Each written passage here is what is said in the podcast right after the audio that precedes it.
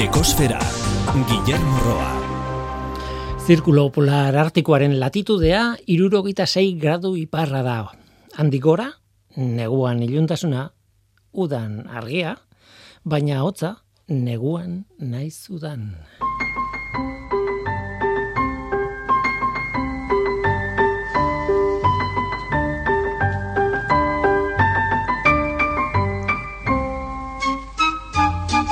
Kaixo denoi, ongetorri kosferara. Kanak, Q-A-A-N-A-A-Q, palindromo celebre bat izatez gain, Groenlandiako herri baten izena da.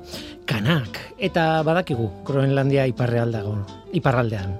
Ba, Groenlandia bera bierditan banatzen baditugu, badugu, iparraldea eta goaldea, Kanak, Groenlandiako iparraldean dagoa irurogeita amazazpi graduetatik iparraldera dago. Groenlandian ez dago iparralderago dagoen herririk. Iparraldea, hotza, noski, zirkupulo polarretik iparraldera dago ere, bai? Beraz, eguzkiaren argiaren falta dute urtean zeila beteetan, eta galdera da, behar duten energia berriztagarrietatik lor daiteke horrelako toki batean kanaken bizi den eiztari bat, ingeniari ikasketak dituen eiztari bat, Toku Oshima, kongresu batera joan zen eta han galdera bat egin zion, galdera hori bera egin zion Mary Albert Dartmouth Unibertsitateko ingeniariari. Bera etzen berriztagarrietan aditua, baina erronka onartu eta bi emakumeak elkarrekin hasi ziren lanean haien lana ez da iraultzailea, alderdi teknologikotik ikusita, nola baita esateko ez dute ezer berririk asmatu, baina garrantzitsua da hain iparraldera dagoen komunitate bateko beharrei erantzuten ari direla. Normalean, Groenlandiako herrietan, diesela erabiltzen dute energi iturri moduan, abantaila asko ditu, noski, batez ere kondizio haietan. Ez da oso lurrunkorra zaila da, baina garraiatu daiteke, 2008an adibidez, izotzak ostopatu zuen dieselaren banaketa Groenlandiako iparralde, iparralde horretan, itxasontziz egiten da. Tira, gauza asko dira, baina Groenlandiak erabaki du berriztagarriak ahalik eta gehien ustiatuko dituela zentrale hidroelektrikoak, eguzki panelen granjak, oalakoak uartearen egoaldean ala moduzari dira erabiltzen berriztagarriak. Baina iparraldearen egoera zaila da. Jende gutxi eta bizimodu gogorra, oso gogorra. Toku osimari esker kanak aleginetan hasi da horretan. Energia eolikoak lagunduko du neguan espreski kondizio haietarako diseinatu dituzten aerosorgailuekin eta udan eguzkiaren energia baliatu nahi dute. Horrekin ez dute behar duten energia guztia jasoko, baina aldaketa bai, aldaketa abiarazi dute dagoeneko.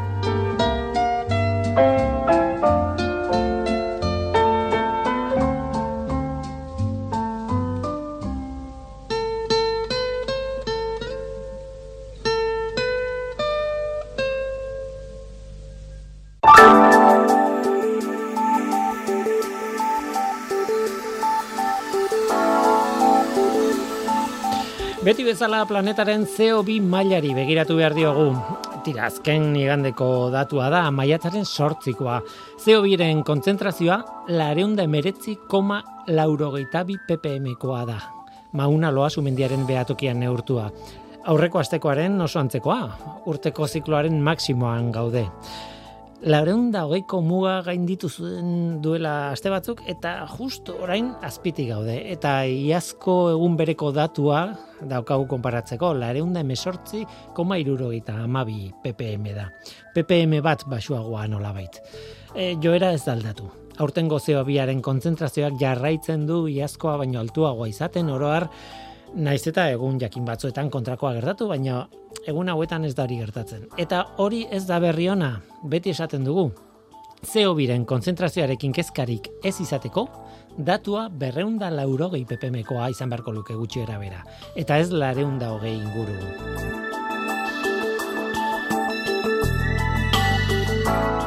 Gaurko saioan txikiaren mundura goaz, mikroalgen mundura.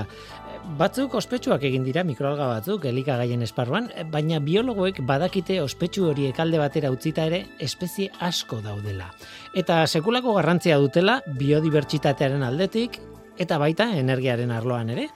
Sergio Seoane Euskal Herriko Unibertsitateko ekologoa izango da gurekin eta mikroalgei buruz hitze egingo digu. Gainera, Goienerreko Maite Alonso ere etorriko zaigu hidrotxipi proiektua hitz egitera. Euskal Herrian errota hidrauliko txikiak berreskuratzeko Europako proiektu bat. Hori da gure gaurko eskaintza. Zu ongi etorria zara. Murgildu zaitez gure ekosferan.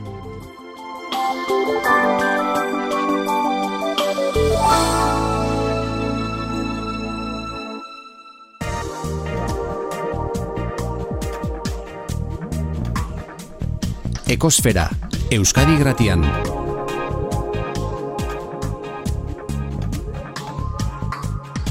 Ekosfera. Guazen mundu txiki bati begiratzera. E, mikroalgen mundua. E, bueno, e, algak dira, baina mikroskopikoak dira, baina orduan ez da guk pentsatzen duguna edo guk bueno, ondartzara joaten garenean topatzen ditugun horiek ez dira, baina interes handia daukate zientziaren aldetik, elikagaien aldetik, biodibertsitateren aldetik, erregaien munduaren aldetik. Tira, mundu bat dago horra azpian, eta duela ez asko e, Euskal Herriko Unibertsitateko ekologo batek itzaldi bat eman zuen mikroalgei buruz, beraien oraingo egoerari buruz, eta etorkizunari buruz. Eta gurekin dugu gaur Sergio Sebane Euskal Herriko Unibertsitateko landare biologia eta ekologia saileko ekologoa. Kaixo Sergio, ongetorri. Kaixo. landare biologia eta ekologia eta eh, nik gehituko nuke mikroalgen mundu ere bai, ez? bai, bai, mikroalgekin egiten dut lan, bai. Bai, hori da, e, mikroalgak gainera eh, landaren ez dakit e, zailkapenetan zehazkin nola izango den, baina landarekin, claro, zer ikusi oso handia okatez, lan, e, alga berdeen mundu mikroskopikoa eta barrez. Nola nahi ere, e, mikroalgak dira, ez dira algak. E, zer lazioa dago mikroalgak eta algaen artean? Guk ezagutzen ditugun horiek, eh? ondartzetan gure, gure hanketan trabatzen diren horiekin artean. Bueno, ba, mikroalgak, ba, alga mikroskopikoak dira, orduan dira algak, baina ez direla ondartxan ikusten ditugunak. Mikroalgak e, ikusteko behar dugu mikroskopio bat, baina algak bai dira, algak dira. Eta bon, algak e, igual eh, esan behar dugun zer, den, zer diren algak. Eta algak, ba, e, algak izateko baldintze batzuk e, bete, behar dira. Ez beste, ba, fotosintesi oxigenikoa egin behar dute, hau da, oxigeno ekoizten duen fotosintesia, baina hau egiten dute ere landareak. Orduan, e, ezberdine bat da estruktura. E, algen estruktura landarena baina simpleagoa da eta gero ba e, algak uretan normalean bizi dira.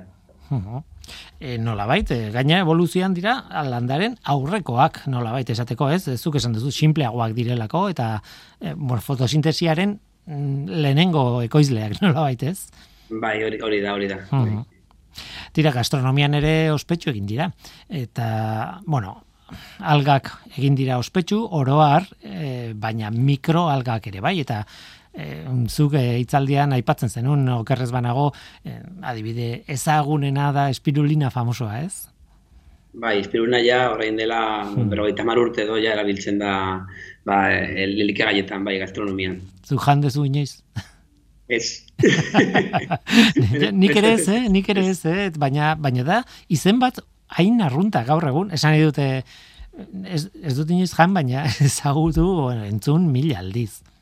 Bai, bai, e, espirulina eta beste bat dago klorela deitzen dena, hau e, aurki alduzu e, supermerkatu, guztietan. Uh Ba, hor daude, eta gainera, Ni, bueno, ni ez naiz aditua honetan, baina espirulina eta e, nutrizioaren aldetik ospe handia daukate oso onak dira, bereziki onak dira. E, nik dakidala zientziak ez du hori berretxi, osea, espirulinaren espirulina ona da jateko, besterik ez, baina ez dauka onura berezirik ekartzen esango nukenik, edo ez da probatu onura berezirik ekartzen duenik, e, baina bueno, hor daude eta eta egia esan e, sartu dira gure eguneroko bizitzan, bizi moduan, ez? Bai, a ber, bueno, espirulina ematen duena da proteína, osea, bere gorputzan ia euneko irurogeia edo izan daiteke proteína. Orduan, ba, proteinaren jatorri potente bat izan daiteke. Beste onurak ez dakite daukan ala ez, baina ematen duena da proteína. espirulina eta eta aipatu duzu beste bat, ez naiz gelditu, klar, klorela, klorela hori da, baina horiek dira elikagaien gatik ospetsu egin direnak, berez mikroalgen mundua izugarri zabala da, ez? Espezie pila bat egongo dira. Bai, bai, e, naturan aurkitzak egu, ba, ia, ia milioi espezie edo, ba, definituta daude amar mila aldera, baina estimazioak esaten dute, ba, natura e, eun milatik gora daudela, eta batzuek esaten dute ia milioi ailegatzen direla, bai. Uh -huh. e, itxasoan, noski, ez? Bai, itxasoan, eta gero, ba, lakuetan, e, urtegietan, eta inkluso errekan daukagu ere uh -huh. mikroalgak. Alde horretatik zuek lan egiten zue, ez? Be, biodibertsitatea bueno, hemen Euskal Herrian gure gure itsasadarretan, gure kostan eta e, bueno, identifikatu ditugun espezie pilo bat. E, nolakoa da mikroalgen biodibertsitatea gurean adibidez? Ez dakit bere izi daiteken. Beste munduko beste toki batzuetan askoz gehiago edo askoz gutxigo edo ez dakit horrelakorik izan daiteken edo zenbateño ezagutzen dugun edo e, gure itsasoaren biodibertsitatea mikroalgei dagokienez.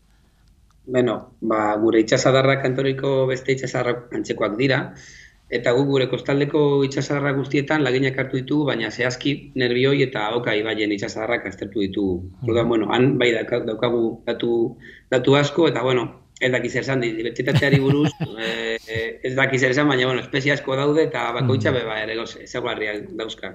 Zenbatean jo ikertuta daude, zer dakiguta zerrez? Esan nahi dut mundu ez ezagun bada misteriotxua, edo hasi gara ulertzen zer daukagu horre kostan? E, gut daukaguna eh, aztertuta da, ba, bere dinamika eta ba, espezien e, identifikazioa. Baina gero, mm, batez ere, bai, bai, erlazioak beste e, izaki biziduenekin, ba, bai, dago kanpo bat e, e, ikertzeko, bai.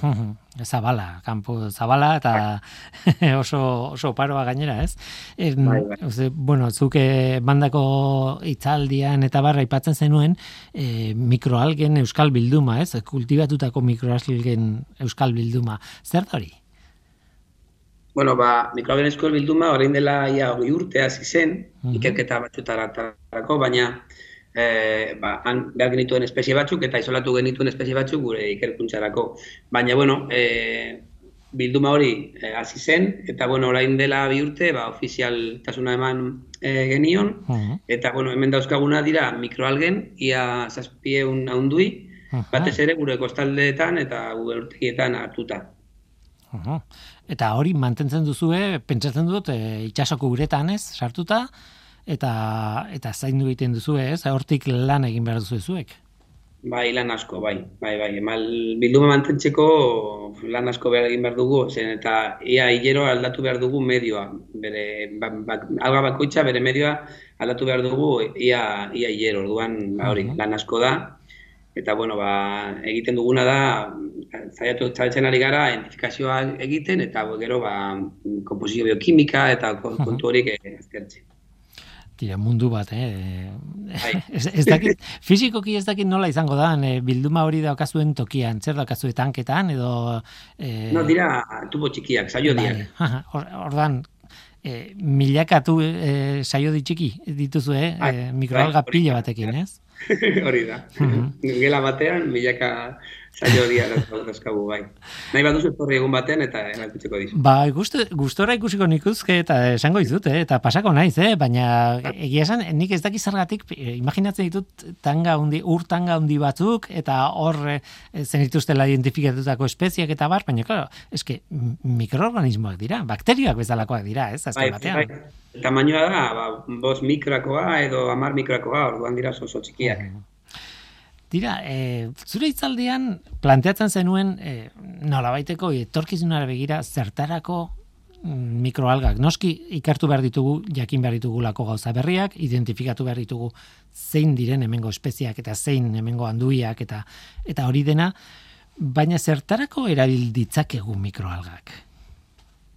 Bueno, ba, orain txoretan erabiltzen ari dira, ba, leku guztietan, ia, ia leku guztietan.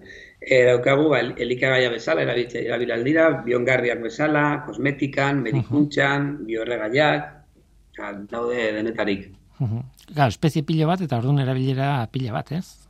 Bai, azkenean gero hartzen dira e, parte ezberdinak, alga bakoitzatik adibidez, ba, adibidez, lipidoak hartzen dira, ba, biorregaiak egiteko, ba, igual proteina hartu alduzu, elikegaiarako, duan, hmm. egiten aldira gauza, gauza, gauza. Hmm. Eta beste mundu bat e, nola baita irekitzen diguna ate oso garrantzitsu bat da bioerregaiena, ez? E, denok erotuta gaude, e, bueno, energia berriztagarriak nola lortu, e, nola ustiatu, zer egin, eta bueno, mundu horretan horren barruan dago bioerregaien mundua, ba, landarekin eta egin ditzakegunak, eta bueno, oso mundu zabala da, baina karo, algek ere ematen digute aukera bat bioerregaien mundu horretan, ez? Bai, egin, egin alda bi horregai bat e, algekin, baina kontua da momentuz petroleoa merkeagoa da. Eta azkenean dirua, dirua da dirua eta egiten behar baduzu erregai bat mikroalgekin oso garestia da eta horregatik igual ez dira asko ikusten e, bi horregaiak mikroalgekin. Baina posible, posible da. Kontua da, ba, igual, hobetu behar dugu prozesua eta gero petrolea garestioa joaten bada, ba, ba azkenean erabiliko dugu mikroalgen erregai bat. Nola nahi ere, ikertzen ari dira, erregai, osea, e, mikroalgen bidezko erregaiak nola erabili eta nola ustiatu, eta hori bada ikerketa lerro bat, ez da? Bai, bai. Ez dugu edo hori egiten, baina bai egiten ari da, bai. E, ez dakit, e, momentu honetan nola dagoen kontua, e, claro, e, esaten duzuna, ez? E, petrolea merkeago dagoen bitartean, hori beste beste iturrien kalterako da eta besteak beste mikroalgak. Baina non bait erabiltzen dituzte edo edo merkatuan daude nola bait esateko, ez dakit nola planteatu galdera. Eh, mikroalgekin nik uste dut ez dago ez dago asko hori erabiltzen dugun erabiltzen dugun orain baina baina landarekin bai, baina hori da, azkenean petrolea askoz merkeagoa da, orduan, eh, ja, nire ustez, gasolina, ja, um, dago ez dago oso merkia orain, ba, hartzen badugu beste beste eh, iturri bat, ba, izango da garestiagoa, orduan, nik uste dut momentuz hau geldituta dago bai.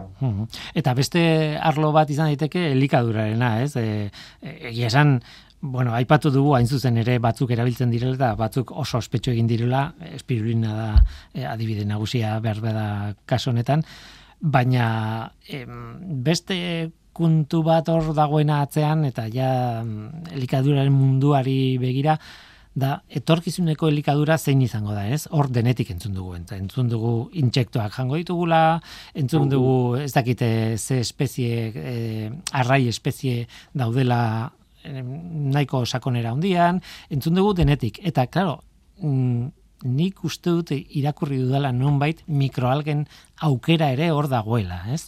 Ez dakit hori oso ustietuta dagoen edo oso ondo pentsatuta edo besterik gabe ideia badela. Bai, bueno, momentuz bakarrik bi es, oza, espezie daude merkatuan eta beste espezie berri bat sartzeko merkatuan oso oso zaila da, froga asko pasatu behar dira eta bueno, e, momentuz bos espezie daude eta e, bai, jaten dira baina nik uste e, e, likadura arloan e, erabiltzen dute gehiago e, makroalgak, e, ondartxan uh ikusten dutuguna. Bai, bai, bai. Eta argi dago, Japondik etorri zaigula, Japoniatik etorri zaigula, e, bai. bueno, sushiaren kontuak, eta bar, hor algapila bat erabiltzen dituzte, e, bueno, zopak, ez dakit, mota guztitako janaria, baina makro algoekin, ez? Bai, mikroalgak erabiltzen dute, no zen behin, eh, aderezo bezala. Osea, da, uh -huh. ba, sartzeko, ba, pru bat eh, pintzeko goian eta, bueno, zapore bat eh, emateko. Uh Tira, zuen lana, hemendik horrera, nondik doa? Hor dituzue mikroalga pila bat, eh, mikroalgen euskal bilduma horretan, eta zein dia orain momentu honetan dituzuen erronka nagusiak edo nora begira izarete? Zelan motara. Galtzeratu galdera. bueno, zientziari bat entzat galdera bat hori, galdera hori da. Eta, bai. bueno, gu mantendu nahi dugu bilduma, handiago, handiago egin nahi dugu. Eta gero, aspektu ekologikoak eta erabilgarriak ikusi nahi ditugu mikroalgetan. Hori da, ba, hori, mm, bideia nagusia. Gero, ja, proiektu zehazki, ba, bueno, hori, behialdien e, kontu bat da, eta, bueno, ja, ikusiko dugu, baina boi, bai, e, mantendu nahi dugu bilduma, handiago egin eta bueno, aspektu ekologikoak eta erabilgarritasunaren kontuak ere ba aztertu. Claro, ez dut pentsatu, baina egia da, eh? bilduma hor daukazuela eta erresa da pentsatzea kanpotik, ba, bueno, ba, hau, ba, mm, erabiliko dute beste zerbaiteako, baina bilduma bera egiten eta hunditzen eh, ikasi behar da, ez? Bai, eta landu egin behar da egunero, osea, guk handatzen dugu e, zailo diak horiek egunero, azkenean daukagu zazpi egun eta egun batean, ba, igual, aldatu alditugu, ba, berrogeita mar, berrogeita erurogei, eta behar dugu ba, egun asko ba, mantentzeko eta gero ba, isolatu nahi ditugu e, handui berriak eta bueno, hori da prozesu bat eta e, denbora asko eramaten du bai. Bai, eske kanpotik ikusita beti gauzak erresak ikusten dira, baina barruan zaudenean. Bai. gauzak ez dira hain erresak izaten beti. Etortzen bezala ja kutsiko dizut eta ja ulertuko duzu nola funtzionatzen dugun. Ba, bisita bat egingo dizuet egunen batean eta idatziko dizut eta eta gustora joango naiz eta E, tira, gero hemen kontatuko dut behar bada ikusi dudana eta ea zer esaten, zer esaten didazun. Sergio Soan, Seoane, Euskal Herriko Unibertsitateko landare biologia eta ekologia saileko ekologoa eta batez ere gaur interesatzen zaiguna mikroalgetan aditua edo beintzat ikerta mikroalgen ikertzailea. Eskerrik asko gurekin izateagatik. Bai.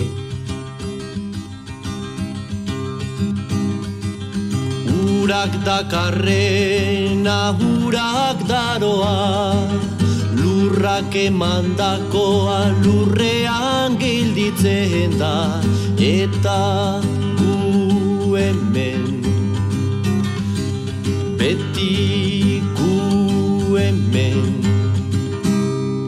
Zuaitzak bezala lurrean kantuak bezala haizean muinak bezala herroetan bezala itxasoan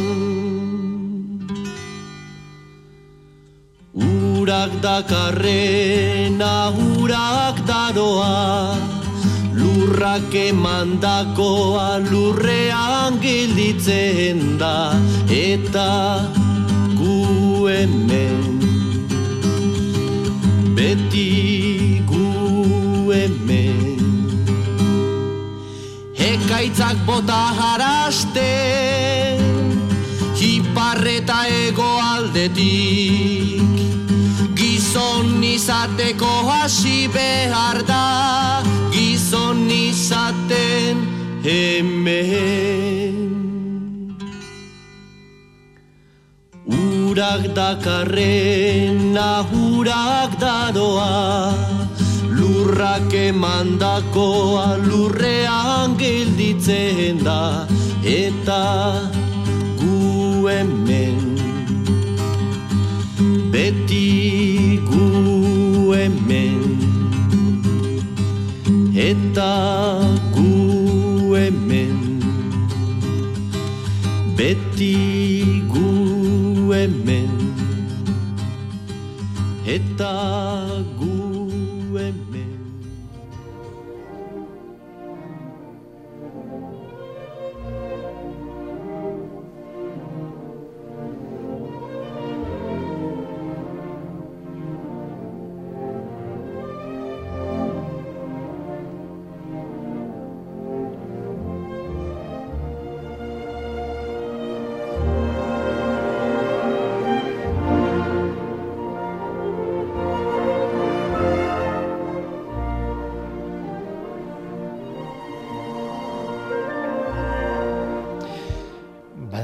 sentsazioa daukadala Beethoven ezagutuko banu, ez nukela soportatuko. Ez dakit nire motako pertsona ez ez zen, esango nuke, ez dut ezagutzen, baina kontatzen dutenagatik daukan izaera fuerte eta uf, e, ez dakit, oso, oso, oso iruditxarra daukat berena.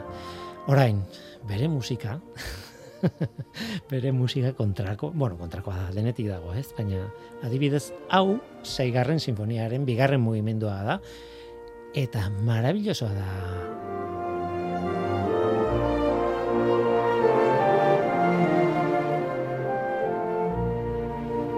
Eta gainera, seigarren sinfonia, bueno, e, naturarekin zerikusia dauka planteamenduan, eta bar, horri buruz uste dute inoiz kontatu dugula, eta eta gunen batean kontatuko dugu. Baina gaur beste kontu batekin gaude.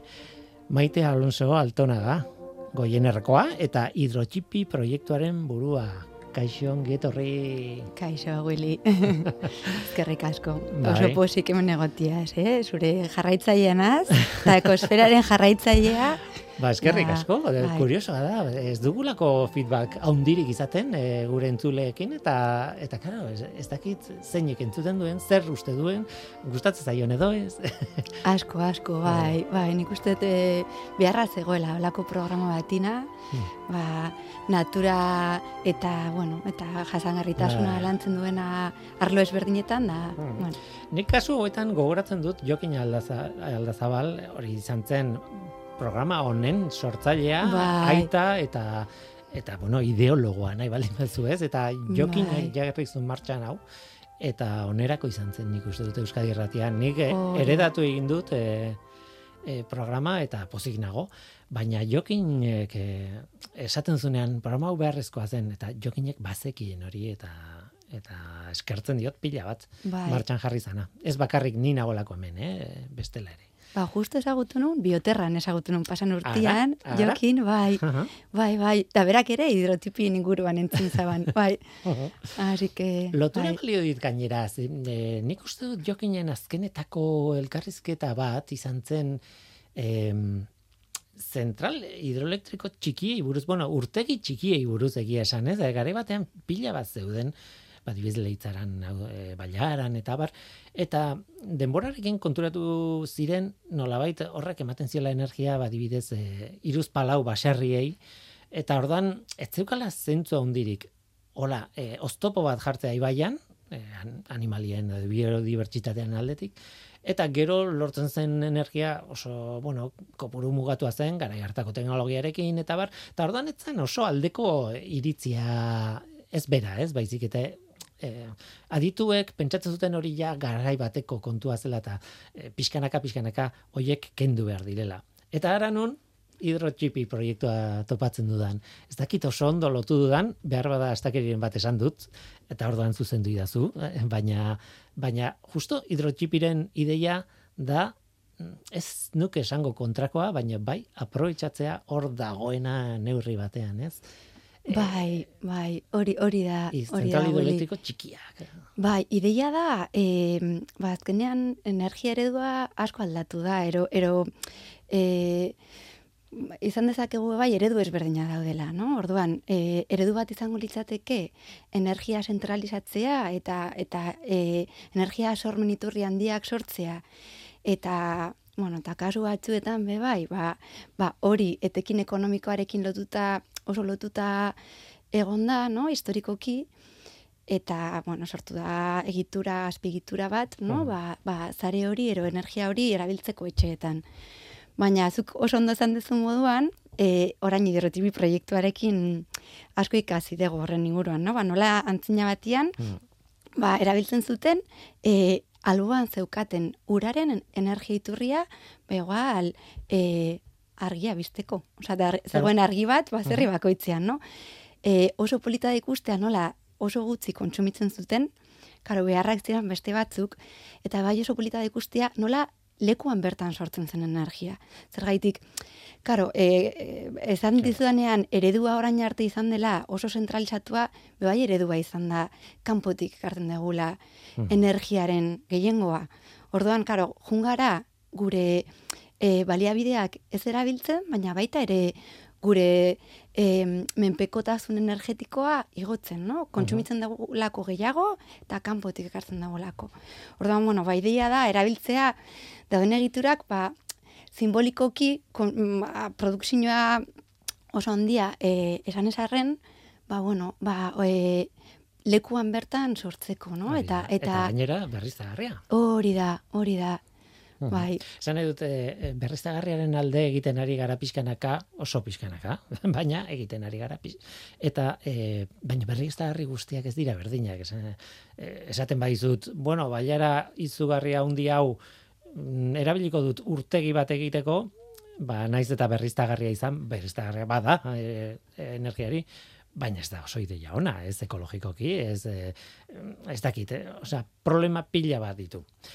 E, beste planteamendua da, e, zergatik ezin dugun energia berriztagarriak, e, zuk esan dagoa, ez, e, oso tamaina txikian edo proportzio e, norberak beria erabiltzea, ez? Zergatik ez daukat nik etxean eoliko txiki bat, e, eguzki panel bat edo bi, eta, eta gainera, baldin badaukat baserri bat, e, ibai baten ondoan, ba, nola, nola baiteko instalazio moderno bat, horri etekina handia egiteko, baina e, ibaia bera ostopatu gabe, ez? Hori da ideia, ez? Hori da, hori da.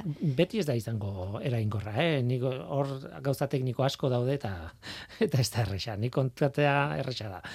Egitea ja. Arrazoia, Willy, bai, bai, bai. De, gainera, bai, e, oso, oso ondo dago e, energia berriztagarri ezberdinak euren artean e, e, komplementatzen dienean, nola bai, no? Orain daukagu, e, ero ikusten dugu leku askotan, ba, energia fotovoltaikoa jartzen ari dela. Baina zer gertatzen da, energia fotovoltaikoak ez duela sortzen gauean. Ero neguan adibidez, no, daukan ekoizpena ez dela oso handia. Orduan, adibidez, energia hidroelektrikoa oso ondo dago e, energia, eguzki energiarekin batera erabiltzeko. Orduan, mm, beste, beste kontu bat dabe bai, e, zuk esan dako moduan, ba, nola, nola erabili modu egokian, no? Ibaiari, ba, eragin gutzea sortzeko. Eta eta hori gaude egiten be bai hidrotipien azkenean hidrotipi da ba euroregioko proiektu bat, hau da gaude Euskal Herri mailan e, lan egiten, bai iparralderekin eta eta bai Nafarroarekin eta EAE e, hau da gaude INR, na, iparraldetik, Nafarratik Nafarkop eta eta Goienerreaetik, no? Eta eta bueno, ba azkenean gaudena da ikertzen nola egin modu jasangarri batian, modu egoki batian ibaiantzako. Orduan, gaude aztertzen alde batetik erabili dagoena, hori da helburu bat, e, hidrotipina, beste bat abe bai, energia hori e, herrietara eramatea, hau da, E, askotan bai nik uste polemika izan dela, e, bueno, ibaietako energia erabili bai, baina norentzako, no? Uh Osea, ura guztiona da, ba, guztientzako ateratzen denetekina, bai pixka bat, no? Ideia hori. Ordan, bueno, ba, hor gaude, energia komunitateekin lantzen, ba, ba, bueno, ba, energia hori komunitate horreetan, errietako komunitateetan erabiltzeko. Claro, pentsatzen dut toki batetik bestera asko aldatzen dela egoera, e, testu ingurua, e, ez dakite, geologia bera, edo eibaiaren ezaugarriak eta barrez, eta orduan, bueno, ez dela erresa, ez? Oso erresa da teorizatzea, baina e, pentsatzen dut e, hidrotxipi datorla, Europatik datorla, eta orduan Europan ere izango da filosofia hau, ez, e, pixka bat, e, nola ustiatu daukaguna maila txikien ere bai, ez, nola baitez, e, energia berriztagarriekin. Hori da, bai, e, gainera dago, osea, honen proiektu honen hasietako bat izan da e, Belgikan sortutako proiektu oso polit mm. bat, e, eta mm, proiektu hau e, izan zen EcoPower energia berriztagarrien kooperatiba, no? Oienerren antzekoa esan dezakegu, baina Belgikan, no? Eta, eta proiektu hau sortu zen, e, ba, bueno, errota baten, e, berrizketarekin. Osa, horre Belgikan dail ibaian, e, gainera, ba, pixkaten e, berdeen ero, ero e, mugimendutik, e, bueno, ba, e, hogei garren markadan sortu zen, e, bueno, mugimendu e, handi bat sortu zen e, errota honen inguruan, bertan aziziren ba, proiektu ezberdinak egiten, eta proiektu horretako bat izan zen, ba, errota baten, e, berraldaketa, no? Ba, ba, garia eotzekotik pasatu zuten, mm ba, turbina bate jarriz energia sortzera, no? Eta, eta hori izan zen kooperatiba energetiko honen basorrera, no? Eta horregatik errota izena gainera. Bai, hori da, hori da. e, bas, batzutan pentsatzen du ez, e, joera daukagu e, aerosorgailu eoliko errota ditzeko, logikoa dan bezala itxuragatik, baina ez dira errotak. Eta, claro, kasu honetan badute konexio bat. bai. Errotak izan dakuak, izan bihur daitezke, e, bueno, instalazio hidraulikoak, ez da nola, nola definitu, ez? E, bueno, esatez, osa, itza izango litzateke zentral hidroelektrikoak. Zentral hidroelektriko txikiak. Hori da, bai, bai. txikiak. Bai, hor baita ere, Mm, oso garrantzitsua da bere iztia, no? Ba, zentral handiak eta txikien artean. Mm. ba, bueno, zuk esan dako moduan eragina oso ezberdina delako eta ekoizpena be bai. Ba, dira eredu bi mm, mota ezberdin. Hemendik aurrera baduzue sekulako lana e, eta bueno, pasadiazu informazioa eta egia esan e, hasi naiz begiratzen jakiteko ze puntutan zaudeten e, proiektu honetan. Claro, aurrera begira lehenengo lehenengo lehenengo egin behar gustatu zait hitza mapaketa bat. Alegia jakitea zer dagoen non zer egoeratan, esan diagnostiko hitza ez dakit ondo dagoen mapa gehi diagnostiko gehi jakin behar duzu ez zer dagoen, ez, e, non? Hori da, hori da, e, proiektuaren lehen partia, lehen fasea, izan da, ba, e, informazioa batzea, eta informazio horrekin mapa bat sortzea, no? Eta informazio hori batzeko, bueno, ba, egin dugu e, lehenengo bilaketa bibliografikoa, mm. baina baita ere e, oso polita izan da, zergaitik sortu dugu mapa interaktibo bat, eta gure bazkideekin e, lotura sortu dugu, eta bazkideen bitartez, ba, informazioa batu dugu, bai, instalakuntzaz berdinei buruz. Espero baino gehiago dago? Edo espero baino e, gutxiago? Edo? bai, bai, dago, espero baino gehiago dago. Baina gero, egia da, e, zegoeran tan dauden, askotan, e, ba, egoera ez da inona, e, espero izan dagun bezala, bai. Pentsatzen dut, bueno, aipatzen duzu ere patrimonioa, ez? Eta hor dagoen... E, jo, ba, aprobetsatu behar direla. Hor dauden gauzak e, modu praktikoan, baina baita ere baloratu egin behar dela kulturalki. Hor zer egondan eta mantendu behar den edo ez, hor pentsatzen dut hor justo kontrajarrian daude bi e, ideia horiek, ez? Estopo egiten dio ibaiari, naiz eta patrimonio izan, estopo egiten badio behar badaut, e, konponbide bat e, bilatu behar da, edo ez, edo ez dio estopo nahikoa egiten eta ordun patrimonioa denez mantendu behar dugu instalazio zahar hori, ez dakit hor badago mm. kasu bakoitzean aztertu beharreko gauza bat, ez? Hori da, hori da, azkenean, bueno, gizartean dauzkagu helburu ezberdinak, no? Eta, eta batzutan talka egiten dute, no? Helburu honek. Eta egia da, zentral hidroelektrikoetan asko gertatzen dela. Ba, bueno, ibaiak dielako, bueno, bai baiak behar dute euren, no? E, ibilbidea jarraitu, eta jarraitazu, jarraitasun ekologikoa egon behar da, no? Ba, bertako bizia ondo mantentzeko. Baina, karo, kasu batzuetan, zuk esan dako moduan, e, daude gure historiaren parte diren, ba, egiturako ribaietan, eta bebai, beharrezkoa da gizartearen txako, bebai, hori mantentza, no? Gure historia bizirik mantentzeko. Horregatik da, oso garrantzitsua, e, elkarlanean, e, biltzia, ba, ba, beta horreko ezberdinak, ero, ero irizpide ezberdinak dauzkagun pertsonak. Nietzako hidrotipiren lanketa oso polit bat izan da, ba, organo ezberdinekin lan eitia, ero, ero hitz egitea, no? Ba, ba, igual, gehiago ekologia lantzen dutenekin, ba, urarekin, ero beste batetik igual, ba, gehiago ondarea zaintzen dutenekin. E, Uztet, mm. beharrezkoa dela, e, ba, elkarlan eitia eta ikustia benetan, non, e, ba, igual, garrantzitsua den mantentzea egiturak, e, ero energia sortzia, eta non ba benetan kendu behar dien egitura horrek. Eta, eta bai igual e, refleksio modura, eta nik uste e, leku askotan e, dago, no? Ba, ondorio hau, da espazio gehiago sortu behar diela gure artean lan egiteko, no? Ba, e, hori, e, arlo ezberdinetan lan egiten dugun pertsona pertsonan artean, no? Ba, elkarrezketa horrek eukiteko. Zelantzailea dukazun. bai, bai, bai, ez da erreza, baina, baina oso, oso, nik uste oso beharrezkoa, no? Gure gizartearen bai. bai. Bai, eta mo, gauden momentuan gainera, nik esango nuke, e, ezinbestekoa, ez, eredu aldatu behar dugu bai, ala bai, eta energia eredua esan edut, eta, claro, horrek eskatzen ditu, hori oso hitz politak dira, hola esan da, praktikotasuna ez da inarresa eta ez da inpolita beti, ez? Ez, dute, bueno, hemendik aurrera bakarrik berriz, ja, ja.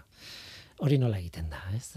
Bai, bai, hitzetatik ekintzetara, no? E, mm. pausu hori emotia beti da zaia.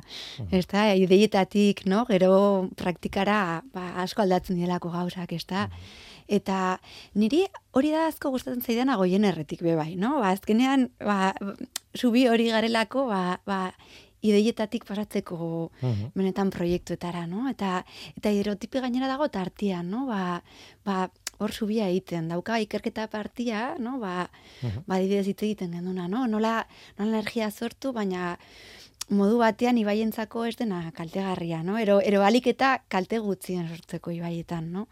Baina era berean energia sortu behar dugu, zergaitik, ba, azkenean guztiok erabiltzen dugu, no? Ordenagailu etzean, ero bizten dugu argia, no? Bai, bai. Eta energia hori... Berotu nahi dugu da, e, neguan, eta... Hori da, Bai, bai. hori da, Bai, orduan behar dugu non, nonbaitetik ez sortu energia hori. Mhm. Eta gaur egun konturatzen gera, inoiz bande gehiago, ba, ondo dagoela hemengoa izatea, no? Energia hori, Mhm. no? Ze, ziurrago delako, no? Guretzako. E, kilometro zeroaren kontzeptua energiari aplikatuta ere, ez, e, kontzeptu horrek funtzionatzen du, ez? Em, bueno, mapaketa eta nolabaiteko valorazio bat egin behar duzue, em, baina gero zer? Gero hortik aurrera zer? Bai, ba, karo, lehenengo lehenengo pausua izan zen, hori, mapa, mapaketa itia, dorretarako gainera zort, sortu dugu sortu dugu e, mapa e, bueno, ero, mapa interaktibo bat e, ezandako moduan bai bazkideekin eta bai nue, nahi duenakin ba, informazioa batziko, baina baita ere erakusteko no, ba, ba, e, ezagutu ditugun lekuak no? Eta hau irekita dago, eta gero bestalde batetik, bueno, ba, hori ja behin eukita, e, mapa ukita, e, ba, bueno, hor dator, ja, ba, praktikotasuna, ero, ero, ero bideragarritasuna lantzeko, ja, ba, ba, ba, pausuak etorri dira, no? Eta, Oso eta ezberdina dira hiru probintziak. Edo behintzat bi eta bat. ba, bastante, bai, bastante ezberdinak. Bai, e, gehien bat, e, politikak, uraren kudeaketako politikak ezberdinak dielako, eta e, geologia delako oso ezberdina. Geologia, karo, araba oso laua da. E, Gipuzko eta Bizkaia antzerakoagoak dira, arlo horretan, baina gero politikoki nola kudeatzen dian e, ibaiak ezberdina, ezberdina da. Bai, Ordan, bueno, ba, leku bakoitzean, no, ba, bebai hori, no? Ze garrantzitsua den leku bakoitzean e, dauden e, ba, bai, e, e, lekua bera errespetatuz eta politikak errespetatuz, ba, ze garrantzitsua den gero lurperatzea proiektuak, no? Ba, Ez dago soluzio bakarra denontzat, ez? Ez, ez, hori da, hori da. Ta, eta behar da gainera, ba, bertoko leko bakoitzeko jendarekin landu, no, gaia. Eta orain gaude, orain gaude fase horretan, ja, ba, ja aukeratu ditugu e, zonalde batzuk, e, eta gaude, ba, hor, e, ba, ja, gehiago sakontzen, no? E, eta, Bai, hor, grazia egin dit, e, bueno, ematen zuen informazioan urteki pilotuak. E, deitzen duzuen, oiek, ez, de, provintzia bakoitzean bina aukeratuko dituzue, hori da, eta, eta hemendik aurrera, a, hori da, a ber zer gertatzen den, ez? bai, bai, A, funtzionatu dezake e, batek e, bizkaian beste batek utxekin ez dakin nun, osea, esan dute hemendik aurrera, z- ze irizpideen arabera aukeratuko duzu edo ez dakit aukeratuta dauden ja? Hmm. Bai, e, badaude aukeratuta eta eta mm, egia esan irizpideak, osea, aldatu dira e, proiektua egin ala. Zergaitik, bueno, ba, azkenean, no, ba, ezaten dugu moduan, no, ba, ja proiektuak lurperatzen direnean ikusten duzulako, no, zer behar den, no, ba, proiektu bat aurrera ateratzeko. E, bai ezan behar dut, ba, proiektu hau dela preproiektu bat, no? Da ikusteko baia e, posible den, no? E, le, leku honetan ba aurrera matia e, gero etorkizun baten instalakuntza honek. Claro, horregatik dira pilotuak azkena. ez? Hori da. Hori da. Eta, bueno, ba, erabaki, erabakia hartzerakoan garrantzitsua izan da, ba, nola dagoen tokia, e, ba, bai ekologikoki, no? E, zelako eragina izan dezakeen, ero nola egin dezakegun proiektua, e, gero bai izan da oso garrantzitsua ikustia balekuan bertan, e, ba, herritarrek zelako em, zelako lotura daukaten tokiarekin, no? Ba, lehen esaten genduna, no? E, garrantzitsua da herriarentzako hau mantentzia, ba, igual merezi du, no? Ba, e, garrantzitsua bada, igual merezi du mantentzia eta eta energia sortzea. Eta, bueno, gero baita, ba, energia komunitate bat dago martzan lekuan, ba, hori bai, no? Ba, positiboa da, no? Ba, Ora, irizpideak asko izan dira, no? Ba, bai ekologikoak, teknikoak, e, gizarte mailan, Mhm. Bai, E, pentsatzen dut, e, hasierako proiektu hauek e, muga badaukatela denboran, ez, ez dakit zenbat denborara begira ari zarete hidrotxipinekin. Oraingoz, e, fase piloto honetan. Adibidez, ez dakit, igual ez du erantzunik, galdera honek ez dakit. e, galdera, galdera ona da. Bili. Bai, nik uste, dut, e, a ber, e, proiektuak berak amaiera dauka. No? Ezatez, ekainean, ekaina ustaiean, hor gabiltza, aurkeztuko dira, e, badaukagun ja, e, bueno, datuak, ez da? Osa, aterako diren datuak proiektutik bertatik. Baina, karo, gero, proiektu honek aurra eramateko, no? Ba, beharko lirateke, ba, beste, beste proiektu batzuk Hmm. garatzea, no? Eta horrek, ba, lukete, ba, ba, bere denpora be bai, no? Orduan, bueno, nik momentu esaten dizut, laster, hidrotipin, e, no, emaitzak aterako direla, behintzat. Nik Bai. eh, esango nizuke, eh, kainaren bukaeran bukatzen dela gure denboraldia, eh, kosfera bukatzen da, gero udako edizioa errepikapenak eta jarriko ditugu, behar bada udazkenerako, edo, bueno, datorren denboraldian, eh, bueno, behar bada kontatu dezakegu zerbait, eh, nola joan den, zer lortu den, zer ez den lortu, ere bai, porque beti ez dira lortzen gauzak, eta zegoeratan zaudeten, eh, hortaz, ba dakit, animatzen baldin bazarete goien erretik, eta zu maite animatzen baldin bazara oso ongi etorrea zara, e, datorren demoraldian ere bai. Mila ezker Willy, bai. Ba, hidrotxipi proiektua, em, zentral hidroelektriko kostatzen zaite. Erroten azalpena igual erresago egiten zait, baina, bueno, zentral hidroelektriko txikiak martxan jartzeko, berreskuratzeko, em, mantentzeko, edo behintzat aztertzeko ze posibilidad duten aurrera egiteko eta funtzionatzeko eta eta ondo funtzionatzeko mm, Europatik datorre datorkigun proiektua Maite Alonso Altonaga eskerrik asko. Mila ezker Willy. Tira eta komunitate energetikoak eh, aipatu ditugu, ba orain Aitor Urrestik kontatuko digu zerbait komunitate energetikoi buruz. Euskadi Gratian Ekosfera. Aitor Urresti. Trantzizio energetikoa guztion ardura da, edo izan beharko luke. Azken finean, energia gure egunerokoan etengabe erabiltzen dugun baliobidea da. Eta naiz eta energia hau zelan sortzen eta kontsumitzen dugun guztion esku egon arren, sarritan esan digute energia oso arlo konplexua dela, eta erabakiak adituen eskuetan utzi behar ditugula. Zorionez, energia berriztagarrien ezarpenarekin batera, ikuspegi hau aldatzeko aukera berriztatzaileak, batzuetan iraultzaileak zabaldu dira. Autokontsumotik hasi ginen, orain direla urte batzuk, norberak bere elektrizitatea sortzeko aukera zabalduz. Geroago, orain direla bi urte, autokontsumo partekatuaren kontzeptua agertu zen, elektrizitatea modu komunitarioan sortzeko eta kontsumitzeko aukera ematen duena. Orain, komunitate energetikoak sistema osoa eraldatzen laguntzeko sortu dira. Oraindik ere, araututa ez dauden horren, Europar batzordeko dokumentuetatik eratorria den kontzeptua da. Komunitate energetiko baten, eragile desberdinak batzen dira, sistema energetiko sostengarriago bat lortzeko. Eragileak anitzak izan daitezke. Norbanakoak, erakundeak, enpresak, denetarik sartzen da hemen, eragileen arteko sinergiak sustatu nahian. Izatez, egunero kontsumitzen dugun energia, elektrizitatea baino gehiago bada. Guretzeak berotzeko, ur beroa edukitzeko, edo alde batetik bestera joateko, energia kontsumitzen dugu. Sistema energetiko osoa aldatu behar bada elektrizitateaz gain energia termikoa eta mugikortasuna ere aldatu behar dira.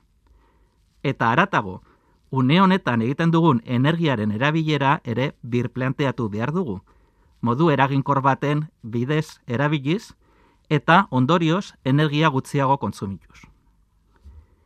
Toki askotan honelako komunitateak sortzen hasiak dira. Tamalez, gehiengo baten helburu bakarra, elektrizitate berriztagarria sortzea da, autokontsumo partekatuen bidez. Komunitate energetiko bat, elektrizitatea autokontsumo partekatu baten bidez sortzea zaratago joan beharko litzateke. Modu parte hartzaile baten bidez, energiaren kontsumoa ere landu dezake, energia berriztagarri termikoak sustatu eta mugikortasun sostigarria bultzatzeko neurriak proposatu eta hartu. Espero dezagun, epe lagur baten, komunitate hauek bere helburuak ere zabaltzea, bere almen guztiak lanean jartzeko eta benetako trantzizio energetiko demokratiko bat bultzatzeko. Eta gu bagoaz, oraingo zau izan da dena hemen ekosferan eh, Mikel Aldama eta Mikel Olazabal teknikan eta ni Guillermo Roa mikroan. Aste hona izan, agur.